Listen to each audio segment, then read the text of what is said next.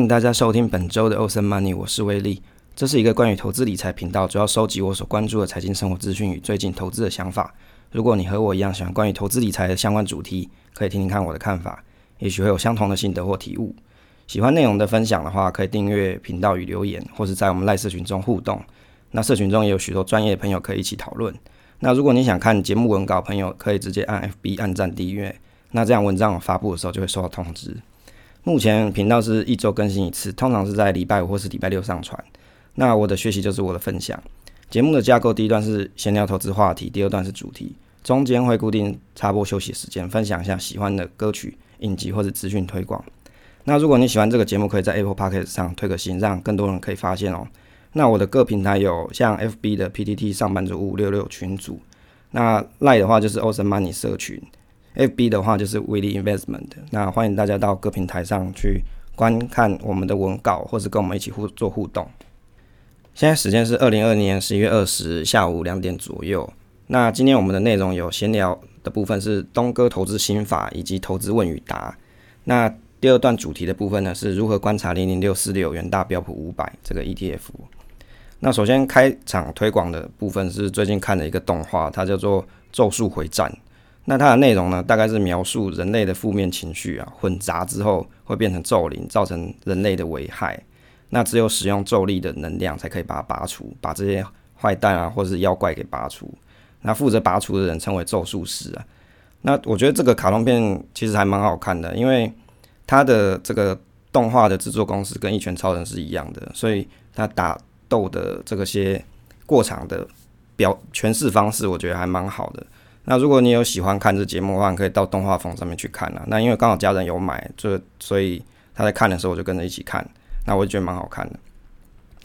好，那最近我们赖社群来了一个新的 podcast，叫做啊，它叫做古拜哦，对，他分享的内容蛮有趣的，通常都是讲一些他的人生故事。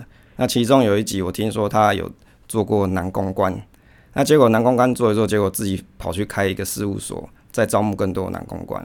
然后就跟家人讲说，诶，卖自己的肉比较不赚钱，卖别人的肉可能比较赚钱的，这个实在是蛮有趣的。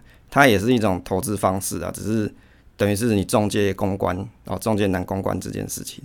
那详细的故事内容可以再到他的 p o c k e t 上去听。首先第一段的部分哦，第一段闲聊的部分，我们讨论一下东哥投资心法。那副标题是投资很简单啊，稳定与暴赚兼得。那这期节目呢，我们就采访了 Podcast 有台东哥经济学东哥。那因为他其实也算是跟我在同一个 Live 社群啦，所以。等于是说他的节目基本上我也会听，那也有蛮多共同的听众的。那这期呢，就是想说采访一下他的，就是关于投资的部分他是怎么做，那跟他请益一下投资的哲学跟心法，那也为自己的投资路上面做一个借鉴啦。那我觉得多参考成功人士的做法，对自己的成功的投资一定会有帮助。但是我比较不喜欢听的是，比如说富二代的成功案例，那因为什么呢？因为拥有较多资源的人，成功的故事啊，比起从零开始白手起家人，自然是后者更值得参考。这有一句话说叫“满招损，谦受益”啊，让自己永远像海绵一样努力吸收别人成功的精神与方式，才可以为自己的成长有所帮助啊。所以不要乱跟牌啊，就是你自己要 study，你自己研究，那即使赔钱，你还是会有经验。那东哥经济学的东哥啊，在 Parkes 分享许多自己的投资跟人生奋斗的故事。虽然他很年轻啊，已经在三十岁前达到人生财富自由里程碑啊。很多人终其一生未必可以达到财富自由。那这期就分享他的故事与他的投资心法。那本身是财务会计系本科的东哥啊，在数字方面特别敏感，并且透过了本身的知识进行了创业。那他现在创业的部分是跟朋友开一个。比如说会计事务所之类的，那公司虽小，但是有稳定的现金收入。那他的梦想是改变这个世界，拯救人类。哦，这个听起来是不是很厉害？他最喜欢的是 X Space 的 Elon Musk。那对努力实现疯疯狂梦想的人啊，这个充满了敬佩。因为东哥他自己也是属于这种创业家的性格，因此具有这种特质人最容易成为他想接触的对象。比如说各大领域的专家或是企业的老板都是他学习的启蒙老师。这个回首看起来啊，因由于他有一些家庭因素的造就，在东哥学生时代的时候就知道这个金钱好重要。尽管啊是花样年华的这种学生阶段啊，不仅是懂得省钱，而且是拼命赚钱。不管各种工作都有所接触，也研究独特独特的这种省钱心法。这个在他的节目里面有讲过，比如说你想吃火锅，那就去火锅店打工嘛。那想要穿新衣服，就去做新款衣服的这种拍照模特；想要换新发型，就去当美发模特啊。就是累积各种工作经验，体会过各种人生百态啊。他回到说，回首过去靠劳力工作赚钱啊，他不想要再回到过去，因此他研究出个人的投资心法，并且啊，透过各项的投资，达到稳定的现金流与财富的增长。年纪轻轻拼命的赚钱，就累积这种投资的资本啊，借由这些资本投入到自己认为对的产品上、金融商品上。那他慵懒的说到，他说很多人看了很多书啊，每天都在股市里面进出厮杀，最后还是亏钱了。那人生其实应该花时间在有意义的事情上。那理财只是一个手段，让自己可以选择你要的生活。这个其实讲的是蛮有道理的。那原则上，他透过金融商品的配置，让他有稳定的现金流。那可以应付房贷跟生活的所需啊。对于现金流的掌握，它是来自于早年学生时代的这些学习历程啊。那我简单的透过这个访稿，就是一那个整理一下他的这个心法有有几个，那 share 给大家。东哥的投资新法一哦，是投资回归自然，让投资领域的龙头平均配置。那已经有投资十年经验的东哥啊，他提到说。投资龙头不是只说买龙头公司啊，而是指说各金融商品领域里面的龙头，比如说数位货币里面的比特币或是以太币。那美股就是 Google 或是 Amazon 为主。那台股的话，分散在零零五零或零零五六，台积电或台新金这些好公司，平均分散配置。那他觉得这样是相当轻松而且简单。他对房地产的部分也有所琢磨啊。那投资房地产是东哥最喜欢的一种金融商品。他提到房地产的时候，眼睛都亮了起来。目前他已经看过四百间房子，可谓是看房经验丰富的达人。最喜好投资交通便利而且商业价值高的地段。那他擅长挑选小资主负担得起的房地产，也会计算一下这个租金报酬率啊。那目前已经累积到多套房产嘛，那可以选择自己想住的地方居住。那其他没住到就租给房客喽。透过收租累积收入，即使自己不住的房子。那这样出租出去之后，也会因为有租客缴的房租，可以去偿还每个月的贷款。那数位货币的部分，它也有独特的心法，就是观察挖矿成本。那货币储这个币价如果处于挖矿成本以下，就可以考虑进场购买。一般评估是比特币在六千美金以下，那以太币是四百美金以下，那就是低于挖矿成本。当然，这个还是要看一下实际的市场算力成本而调整。低于挖矿成本哦，代表说市场的行情比较平淡，那而且有可能一些撑不下去的矿场会倒闭，那这时候挖矿机的总算力就自然会降低啊。那通常币的价格走势也可能会继续往下走，所以这个时候逢低布局就是好时机。那当然是期待币价可以回涨，那就有机会暴赚喽。那东哥西法二就是指投资很简单，护城河高，具有投资价值。那例如说像你投资 Google 的话，目前已经有。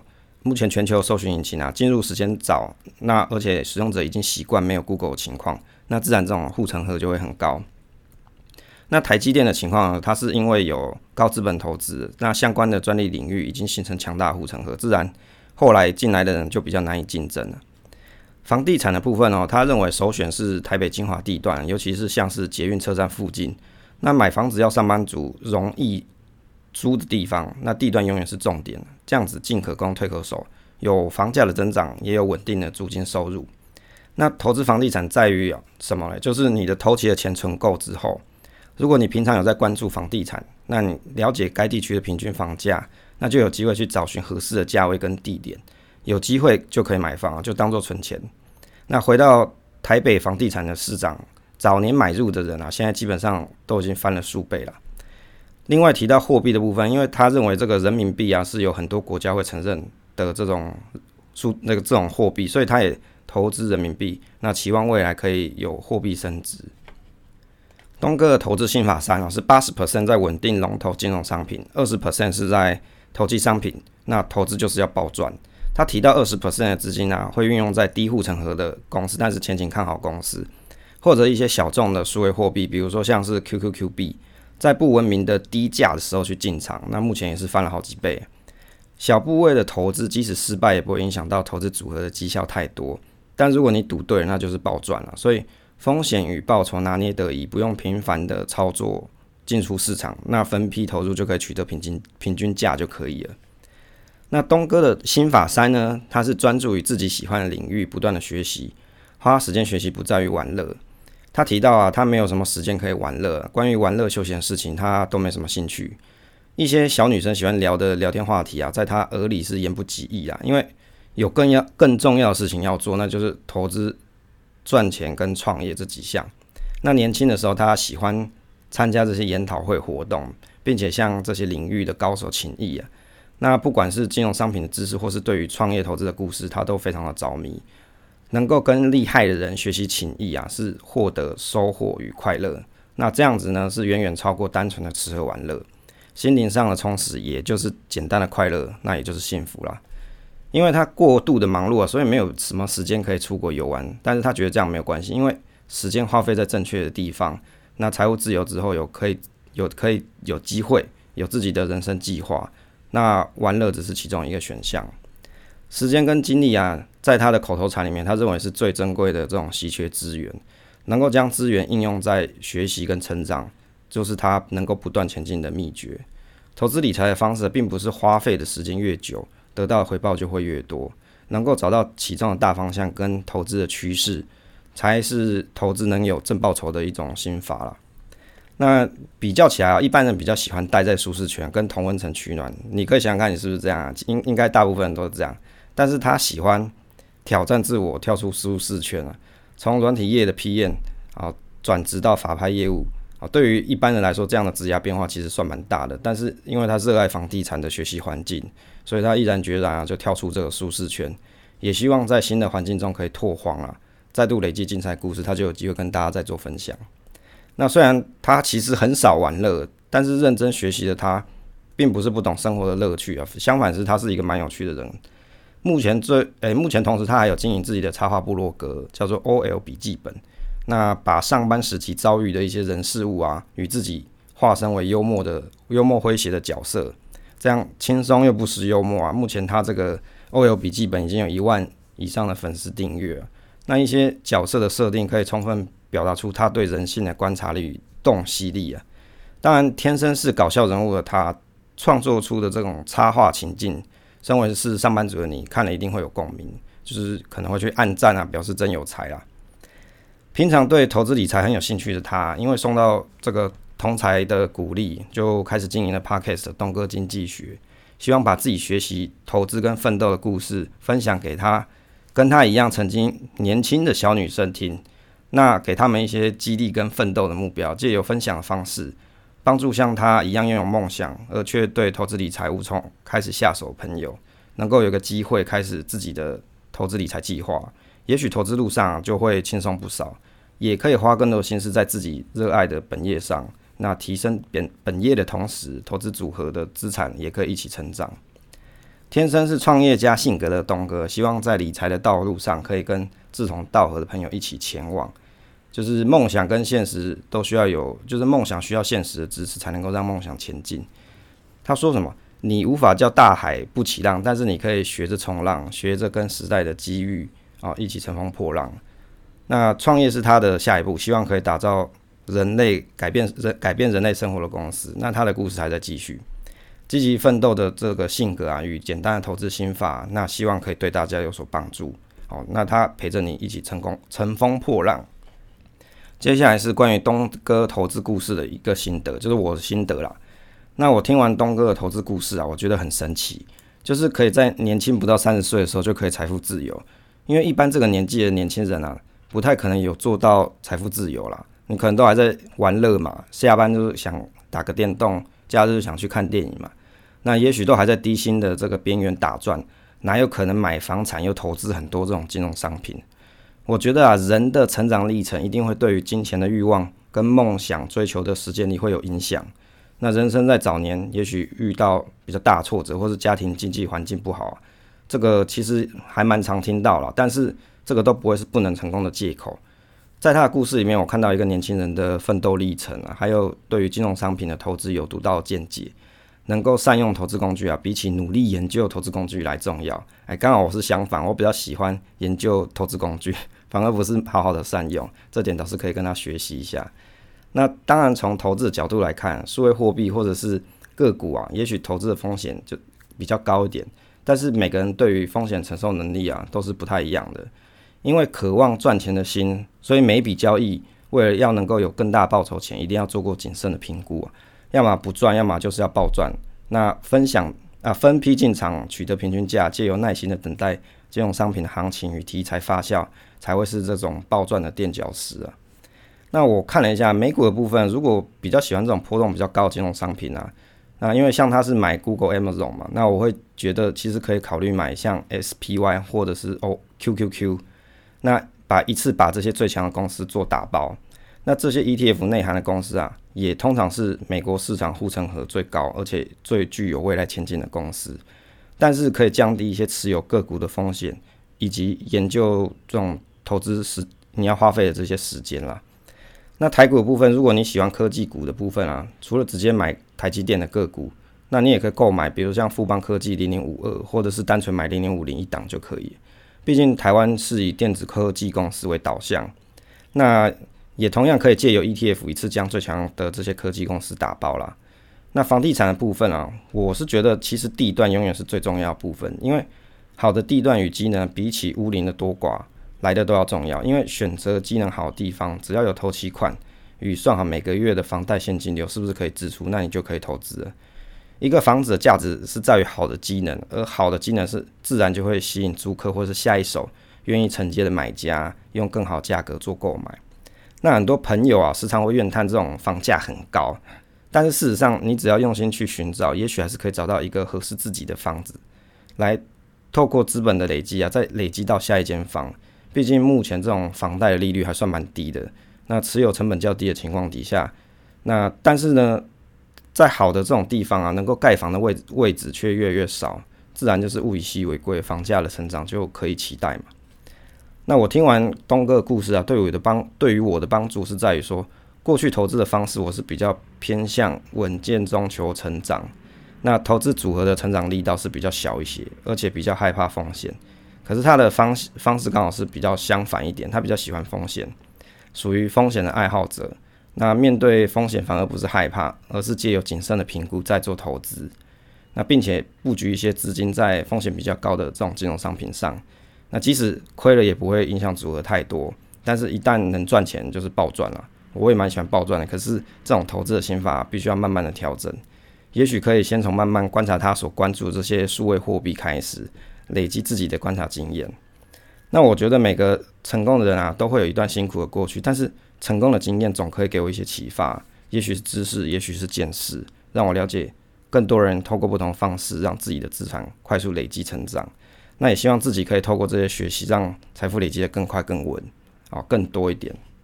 对啊，关于他的这些他的故事啊，我的心得是这样。那其实提到数位货币，在早年的时候，其实我有挖过矿，只是。那时候我觉得这个挖矿这个成本啊，其实真的是到后期啊，真的是不太赚钱。后来跟朋友一起弄这些矿场就都收掉。那我觉得数位货币它的特点就是它波动率很大，所以你有机会在这些币没什么人要的时候可以持有。那到币的价格，像现在是比特币都快大大概一万八嘛，一万八千美金。那如果你在它当时没什么人要六七千块，你就逐步建仓的话，到现在你可能已经赚了二点六五倍左右，所以这也是一个方式啊。当然，数位货币的东西啊，从二零一七年我退出挖矿之后，我就比较没那么熟悉了。但是未来我可能还会再关注一下，因为这个东西这个商品它还是具有某种价值存在。听完他的故事，我相信大家应该会很有疑惑，因为毕竟这么年轻可以达到一个财富自由的这种情境的话。应该有一些过人地方，所以我也整理了一些问题，那要跟东哥请益。那这个访问方式是采预录的方式，所以我的题目念完之后就会是他给我的回答。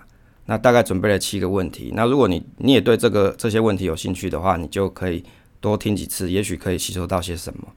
这个提问的部分呢，第一个是第一个问题是观察了东哥的投资方式以及以及他的投资性格，发现应该是属于风险爱好者。那投资上是不是会设停损跟停利点啊？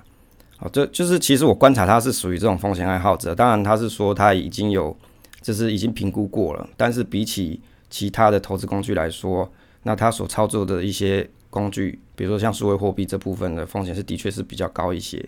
好，那我们就来听听他的回答喽。呃，这一题，呃，威利他觉得我应该是属于风险爱好者。其实我不这么认为，我自己是风险爱好者。诶，不知道你们有没有听过一句话，就是赌博公开说明书是什么？第一章就是愿赌服输。当你在想暴赚的同时，你就要想，万一赔了，你可以承受吗？所以，当我投资我认为会暴赚的商品或产品，我一定会先假设，万一它跌了不如预期，甚至归零，我失去它，我会痛心难过吗？如果我觉得我可以接受，那我就去做了。那就套一句流行的话，just do it，你就去做。所以，我觉得这样子，呃，我。这样这几年的经验下来，当然就是有赚有赔啊。就像那些创投公司或者是一些很知名的、很富有的人，像孙正义等等，他们的风投基金那么多专业经理人，他们都已经评，他已经预测我投资的时间认为的独角兽，他认为只要有一间赚钱，他们就可以了，其他九间都亏钱。所以其实我的概念就是差不多是这样，所以我投资一些暴赚的产品，对，因为它一当它一暴赚就是几十倍获利几百倍，对。如果我投资五万，它死了就没，但是那个加减加减乘除嘛，多的减少的，其实你还是赚。所以我不觉得我是风险爱好者。这一题是这样。第二个问题是简单粗暴的投资暴赚，最喜欢哪种金融商品？那听听看他的说法喽。嗯，这个问题，他觉得我简单简单粗暴的投资，我最喜欢哪种商品？那当然就是数字货币啊的比特币跟以太币。之前不是有一句话在币圈很流行，呃。什么数字货币一天，然后人间凡间一年，就是代表它的涨幅很大，而且它是三百六十五天二十四小时。你如果你照那种整天爱看盘的人，台股美股几点，那你怎么看？你永远不要睡觉。这所以其实就是这样子啊，这就是它刺激跟迷人的地方。它是虚拟货币，但是它。简单粗暴的来讲，就是它假钱可以换真钱，那你不觉得它很迷人之处吗？为什么很多黑客、骇客都需要用比特币？就是它有它的迷人之处啊。那我喜欢哪种商品？就是。呃，比较喜欢呃大币嘛，就是我说它，我之前在我 podcast 里有提到说它有一定的护城河，就是比特币跟以太币，全世界它已经有固定的族群去使用它，它不会消失。然后比特币是在二零零八年就开始，现在已经十几年。你看很多美国很多华尔街风控公司或一些大型机构，它都会持有一些。比特币或者是以太币等等，当做他们资产配置的资产这样子，然后也很多国家在那边吵着说要监管他们。那我百分之二十会投资一些小币，就是可能即将 ICO 的一些币，然后还有呃像平台币嘛，对它可能就会一年的利息，其实就是还跟台湾的金融的那个商品比，比如说。股票或什么都还算蛮多的，在币圈世界就这样十十几趴这样。第三个问题是房地产投资啊，除了地点与地段，对于投资首购资金不足的小资族来说，有什么好方式可以挑选属于自己的投资房呢？那听听看他的说法。这一题是房地产的投资属于地点跟地段，对于首购资金不足的小资族来说，有什么方式可以挑到属于自己的投资呢？其实我真的觉得没有那么难，可以先存个以五十万到一百万的投期款为目标。但我现在因为接触法拍屋，我知道法拍屋它真的是有利可图的，然后会比市价便宜。如果你真的很想要一个资产，我觉得可以买法拍屋，然后还要小心，就是大家是小资，可能对这方面不是很理解的人的话，千万不要去相信什么零元买房啊、贷款啊，你。你后果可能会很惨。大家可以去 Google 一下一些新闻啊什么之类的。其实像我最近在研究有一些不错案件，就讨论说他怎么可能，就是他真的有可能三四百万就标到一间两房的房子，那可能就是地点在。呃，因为我对于北台湾会比较熟，可能莺歌或桃园，但是它的机能都是非常的好，旁边有捷运什么，然后可能也许才十几二十年，你说小资族会买不起吗？好，就以四百万来讲，头期款八十万，那二十万可能就是一些税费或者是一些服务费，所以我觉得。是可以的，你你要相信你自己买得起房子，然后你要去做功课。当有合适的物件的时候，你就有能力自己买啦。不要觉得说买房子很遥远，你真的是可以从好的地方，然后它并且它有低于市价，然后还不错房子，你就可以试试看啊。就像我之前有一个朋友，好像是呃之前啊，我听听我妈讲，我妈朋友。好像单亲妈妈还是什么，他就买他们家隔壁龙潭的，然后可能才一百多万，他好像也才拿一二十万什么之类的，然后就可以租人啊。你真的是不要觉得说买房子真的是很难，就是万事起头难，但是你有第一步之后，你开始。你如果你是什么样的金额，你就是看什么样的房子，一样要算投报率啊。所以其实你只要有在理财，我认为都可以买得起房子。那就这样喽。第四个问题是，美股的投资为什么选择个股而不是选择，例如说像 SPY 啊、VO 或者是 QQQ 这些 ETF 呢？比起单压个股，也许可以分散的风险会小得更多。这题就是问我说，美股的投资为什么不是选择个股，而不是选择 ETF？因为呢，我知道那个美国 ETF 跟台湾的 ETF 成分不太一样，所以其实我还不是很了解，会找时间研究。第五个问题是观察投资啊，有房地产、台股、美股、数位货币。那对于小资族投资的建议，应该从哪个地方开始入手比较好呢？嗯，威力观察我投资房地产、台股、美股、数字货币等等。那对于小资族投资建议，从哪个入手比较好？我认为啦，如果你要投资，就是以上说的这些巴拉巴拉巴拉的，大家可以看到它现在目前市值，明显看到说哦，房地产大概多少钱？有实价登录，有台股、美股。如果你选择这些东西的话，我认为就小资族的部分，你就是分散持有，你就可以把你的风险降到最低。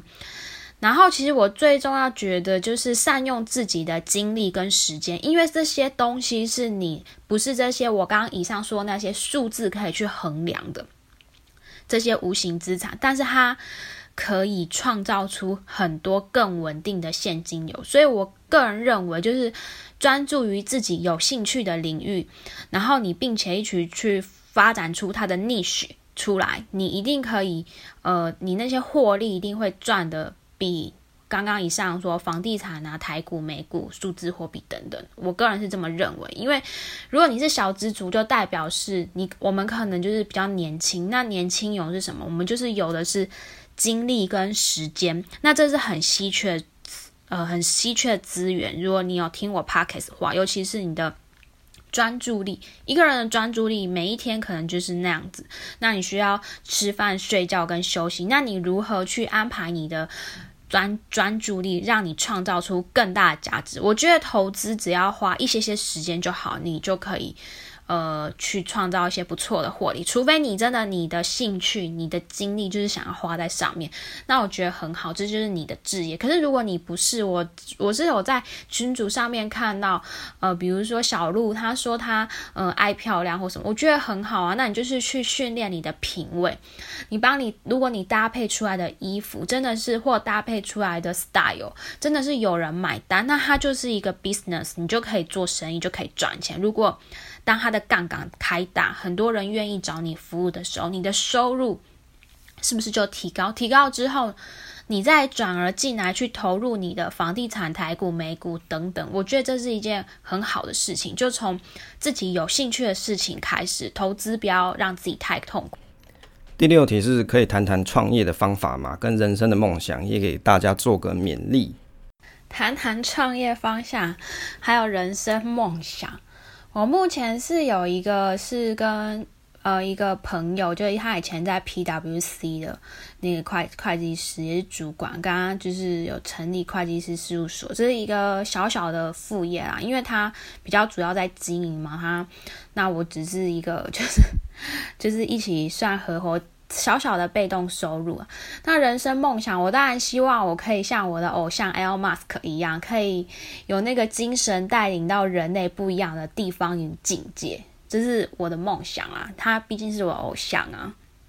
那其他可能有做一些项目，也许成功或失败，但是我认为有创业家精神的人，就是会在这个领域一直在打转下去，就是诶发现新机会，然后再去踹出来看，哎不行再。继续踹，我觉得就是这样，这就是乐趣。第七题是可以谈谈亏钱的心境调试吗？投资总是有赚有赔，应该要远离市场吗？这一题说谈谈亏钱的心境调试，投资有赚有赔，应该远离市场吗？其实我真的不会啊，因为我其实第一题就讲过，就是因为亏钱，我已经想好了，我投资这笔钱万一亏，我能睡得着吗？其实就是以用那个风控的那个。那个老板的头脑去做这件事情，这就已经是在预料之内。你怎么会睡不着呢？就是觉得很有趣。我也可以来谈谈我目前有亏钱的东西，比如说像之前那个密银币，那个 Mart 大哥，他真是大哥韭菜大哥，没错，就是大家说哇，他真的有在做事，就是他的币价很少。可是我投资的钱，我就是之前暴赚的一部分拿来投，所以我亏了。就是好吧，就自己摸摸鼻子，我不会觉得因为一直花时间难过，因为时间跟精力真的是稀缺成本，大家真的要好好珍惜、爱惜自己，还有爱惜自己的情绪控管。所以我真的是不会觉得怎么样。然后还有什么赔的呢？哦，就是我很久以前买的那个南非币，我好像买二点八元，但是它现在应该是一点多，但是因为赔，所以我也不会认赔杀出，所以我就是一直放着。你就没关系啊，它就可以领息，因为我觉得景气跟市场总是会循环的嘛，所以循环到一天它总是会涨回来啊，因为它毕竟算是呃波动比较大的一个国家。那我还有亏什么？就是那个人民币，我之前好像平均买四点八元，但没关系，我就放着让它领息，所以基本上其他的就好像没有。所以你说。嗯，我我会要远离市场嘛？我真的不是说，呃，要 all in 或怎么样，我就是已经事前都想好啊。每每次要赌博之前，就要翻翻看心里的赌博公开说明书。OK，愿赌服输，just do it。所以没有睡不着。听完东哥的这些介绍啊，应该会有所心得跟体悟。那如果你还对于他有一些心法的啊，你想知道他其他心法的话，可以到他 podcast 上去听。那关于东哥的成功故事呢，就分享到这边喽。现在进入休息时间。那休息时间的话，要跟大家推广的 podcast 节目呢是依依恋不舍。那节目呢，它分成两个部分，一个是来点糖，第二个是声音日记。那声音日记的话是每天更新，专门给有偷窥欲况的你啊，有有点偷窥欲的你。那来点糖的话是一一分享他喜爱的小说跟漫画。那节目的时间的长度大概是二十到六十分钟，适合闲暇或是睡前收听。那主持人的部分啊，主播是依依，那兴趣是阅读书籍以及观察美丽的事物与分享。那节目的内容收集各种甜甜的故事。如果你跟他一样喜欢关于爱的主题，可以听听看他的分享，也许对世界会有不同的体会。那节目的内容介绍的部分的话，因为命里缺爱，所以想多介绍一些关于爱的故事给你。就像日子已经够的过够苦了，我们就不要再吃苦瓜，多点啊，多来点甜甜的糖多好。那主要是分享依依喜欢的小说啊、漫画、影集这些，让你牙疼。那喜欢这类朋友哦，你可以去搜寻 Podcast 节目《依依恋不舍》。那这个呢部分就推广给大家，你有兴趣想要多了解一些关于甜甜的爱情故事啊，或者他一些看过的书籍的部分、心得的部分，可以去听听看他的节目喽。欢迎来到第二段主题的部分哦。今天主题的部分跟大家讨论一下如何观察零零六四六元大标普五百 ETF。关于这个零零六四六哦，其实我比较印象深刻的是在于这个怪老子啊，就是一个也是知名的理财部落客。那他在节目上，就是邱心怡的这个节目上，他有提到说，他在三月的时候大跌，全全世界在大跌的时候，他买入了零零六四六，因为他觉得啊。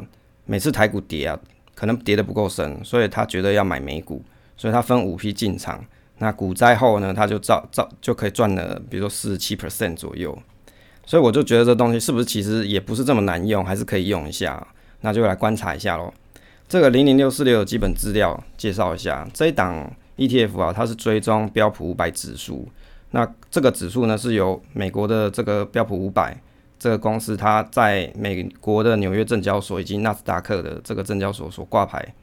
那它会有一些评断的标准啊，就是你要怎么被选进来，比如说像你的市值跟财务比例以及流动比率这些检测的标准。那挑选全值最高的前五百家美国的公司去作为指数的成分股。那参考它的这个基金月报，它其实有提到这个商品呢，零零六四六，它是风险等级 R 四，是属于比较积极型一点的。那风险的这个宣告，其实它有提到。这一档，如果因为你是买零零六四六嘛，你不是直接去买美国的 SPY 嘛，或者是买 VOO 这些，那在台湾的我们如果投资零零六四六，它是会有一些风险。第一个实际上是价格波率，呃，价格的波动风险；第二个是汇率风险；那第三个就是基金的报酬并没有办法完全贴紧指数的报酬的风险。不过呢，提到这个投资特色是在于说，你可以直接参与美国市场，那而且复制指数。这种就是利用这种 tracking 指数的方式，它的操作方式是比较透明的。第三个是在台湾的我们投资 ETF 买卖是比较方便的。这个关于它的这个投资特色，还有一点就是这一档基金呢，它至少八十 percent 以上的资资产啊，会直接投入到标的的指数成分股。那当然，它还会透过其他的那金融商品的部分，让它的基金的净值可以比较接近像美国的标普五百，好，就是比较接近标普五百指数。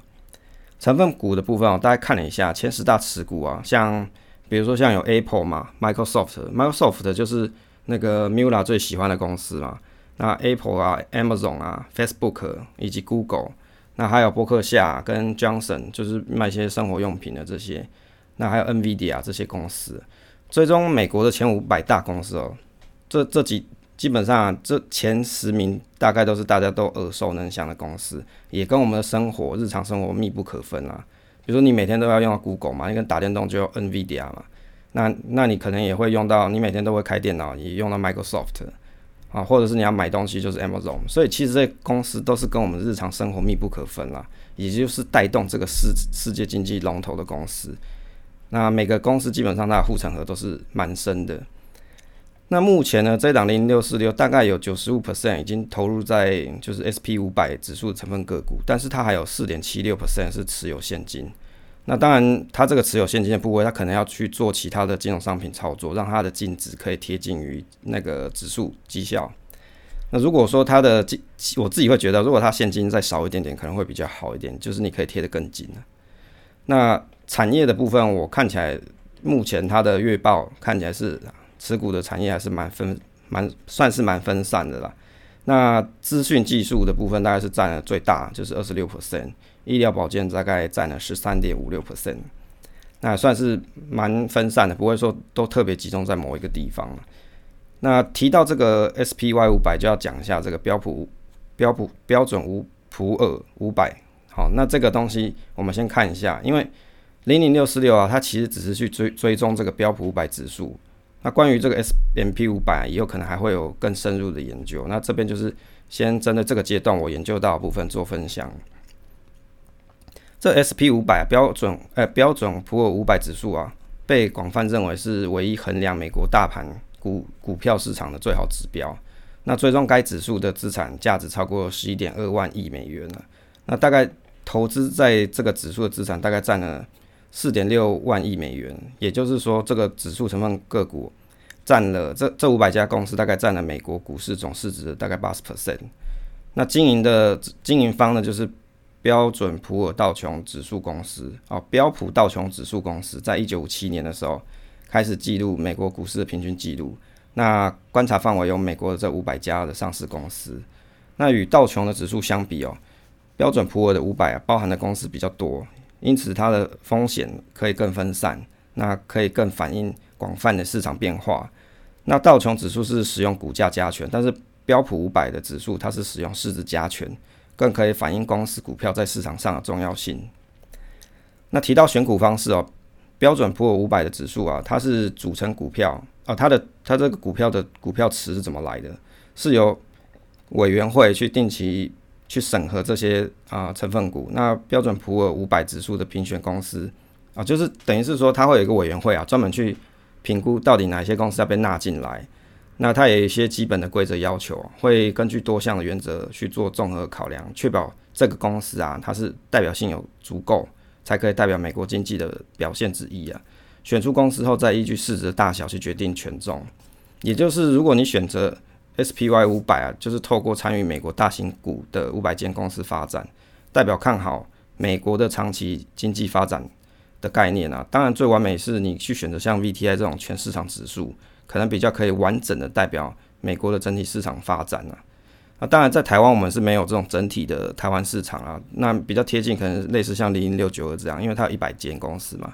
当然，全部台股有一千七百档公司，如果你每个都要去，比如说你每个都要做购买，组成一个 ETF，它的成本应该是是蛮高。不过美国人的 VTI 它却可以做到，所以希望以后我们台湾也可以有这样子的一个指数指数 ETF。那如果要选入标普五百指数的标准，它有几个标准？第一个就是它要设立在美国，而且要在纽约证交所或是纳斯达克的这个芝加哥，呃，就是纳纳斯达克或者是芝加哥的选择权交易所上市，而且公司市值必须要超过八十二亿美元，而且按照这个美国的公认会计原则，它必须要四季都有获利。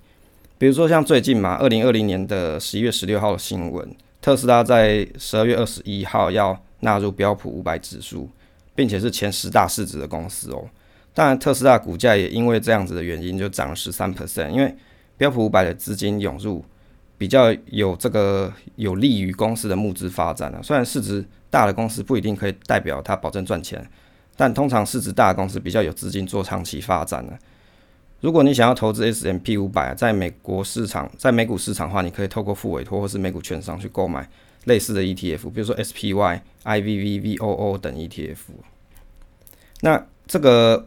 零零六四六，它 ETF 的投资策略哦，其实它有一个重点，我觉得它在说明书里面有写，它是说投资于标的指数的成分股的总额不能低于本子基金的净值百分之八十，哦，也就是说它至少有八十 percent 一定会去买这个 S M P 五百的成分股啦，哦，但是剩下部分它它就不会去买，它必须要拿来做其他的应用，也许是想方法让这个指数可以贴近于标准五百。哦，这个其实这种方式在台湾的 ETF 蛮多，因为它连接到国外的指数，其实很多都是这样的方式做操作。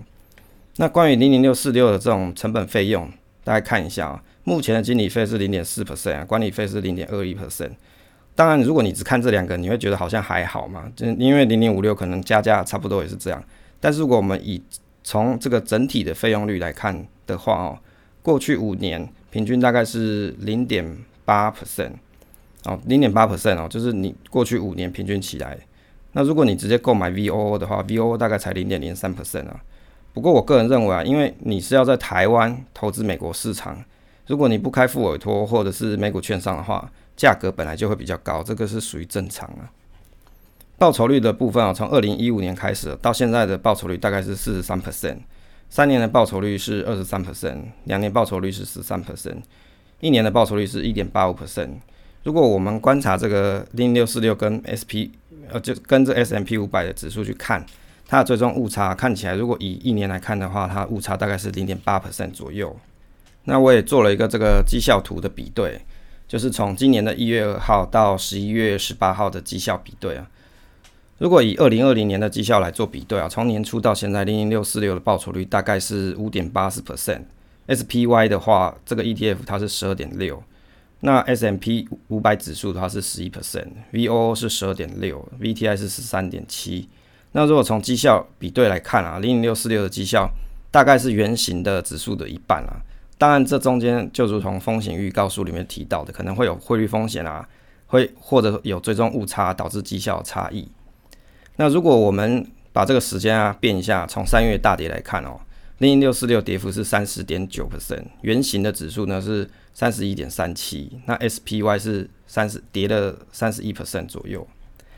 那当然你颠倒过来看的话，如果你从三月十九号做起点到目前十一月十八号来比对这个报酬率的话，零零六四六涨幅大概是四十六 percent，原型是五十 percent，SPY 是五十二 percent 左右。如果依照上面这种报酬率的这个结果来看，其实怪老子使用的方式也不会不好啦。也许对他来说，透过国内发行的这个 ETF 做投资 S&P 五百，对他来说是比较方便操作，因此他选择用这种方式。当然，上面提到这个落后四 percent 的误差，同时有可能是包含了汇率的部分啊。那如果呢，长期投资零零六四六是不是好事呢？我做了一个简单试算，但是这个表格有点复杂，所以我用白话说明一下。持有零零六四六一年的计算，这个比较对象呢是 VOO 跟 SPY ETF。那跟零零六四六来比对，使用付委托的方式做购买，那付委托的手续费用零点二 percent 来算，当然现在好像最低价是零点一五 percent 啊。那我用零点二 percent 来算，那依照观察这个二零一八年的十二月三十一号到二零一九年的十二月三十一号的价格来比对哦，零零六四六跟 SPY 的差异大概。差异是负的二点一五 percent，那零零六四六跟 VOO 呢是负的二点一五 percent。那当你持有到两年的时候，比对用付委托来购买零零六四六跟 SPY 的差异就是负四点九 percent，那零零六四六跟 VOO 是差了负的四点八九 percent。那从数据上面看起来哦，你持有时间越久，可能会因为你这管理费的关系，让绩效相差更多。好，这是简单的试算，因为以前我有想过说。我要不要直接长期投资零零六四六就好？可是我算一算，这个这管理费的误差，这误管理费的这个成本其实也是蛮高的，就是它整体的这个经营费用好，那关于什么人呢适合买零零六四六？第一个，我认为哦，希望可以透过台币购买美股标普五百的这个投资人，那你又想要省去开副委托跟开美股券商手续的麻烦的人就是你，你不想去开美股券商嘛？搞不好你又怕说挂了钱拿不回来。那你开副委托，你又觉得啊，这个副委托买卖都要这个一个成本也蛮高的，比如说零点二 percent 嘛。那你可能就会想说，那我就买台湾的这个这个零零六四六就好。那第二个呢是什么人会买零零六四六？就是你短期一年内持有零零六四六的人，也就是说你在一年内进出，就是你短期进出的投资人，因为内扣费用的影响就会比较少一点了。那最后结论的部分的话，我讲一下啊，个人的心得是说，如果你要长期持有 S M P 五百的这种指数的话，当然比较好的方式是建议你做副委托或是开美股券商，那内扣的费用的影响会比较少一些。啊，因为我们刚才有试算过这个例子嘛，我是用副委托去算，那算起来零零六四六，如果你在持有两年的时候，你可能还有负差不多四点八九 percent 的这种误差，就是你的绩效误差。那如果说你觉得你只是短期的做购买，那国内这个发行的零零六四六你也觉得蛮方便使用，那你就可以像怪老子一样去买。比如说像今年这个三月大跌啊，那你放个半年，它也有四十五 percent 的报酬率，可以说是方便好用，也就是省去付委托的买卖手续费这些这些因素啊。所以其实工具没有说一定都不好，也不能说你每次比如说你去看绿角，他就会跟你写啊这个。零零六四六就是所谓的内扣费用很高，不值得持有。不是，就有人他不就不是拿来做长期投资用啊？他还是可以赚个四十几 percent 嘛。所以工具无好坏，就看你怎么去用而已啊。这是给大家一个分享跟经验参考。好，那关于这个零零六四六的介绍啊，跟我的一些观察解读呢，就跟大家分享到这里，希望对大家有帮助。结尾的部分跟大家分享洛梨加科蛋这个 podcast 频道。你今天吃饱了吗？这是一个推广。阅读书籍并访谈各种人物在职场上历经的辛酸血泪，希望与听众培养阅读兴趣，并且体恤各种职业的辛酸血泪啊！希望能伴陪听众一起成长茁壮。那每个月十五号会推荐一本书，陪着听众阅读，那增加知识，并且一起学习成长。那三十号的时候会访谈各行各业的辛苦人物，那分享他们在职场中的辛酸血泪或是有趣的事情。那希望呢，这种啊各种行业的这种辛苦之处啊，大家听了也可以感同身受。那如果你喜欢听这些，比如说访谈啊、职业访谈的，或者是一些书籍的介绍的话，可以去听听看他的节目哦。谢谢大家收听这期节目，希望对大家有所帮助。那请支持与订阅这个频道与留言，分享总是单纯快乐，期待下次再见。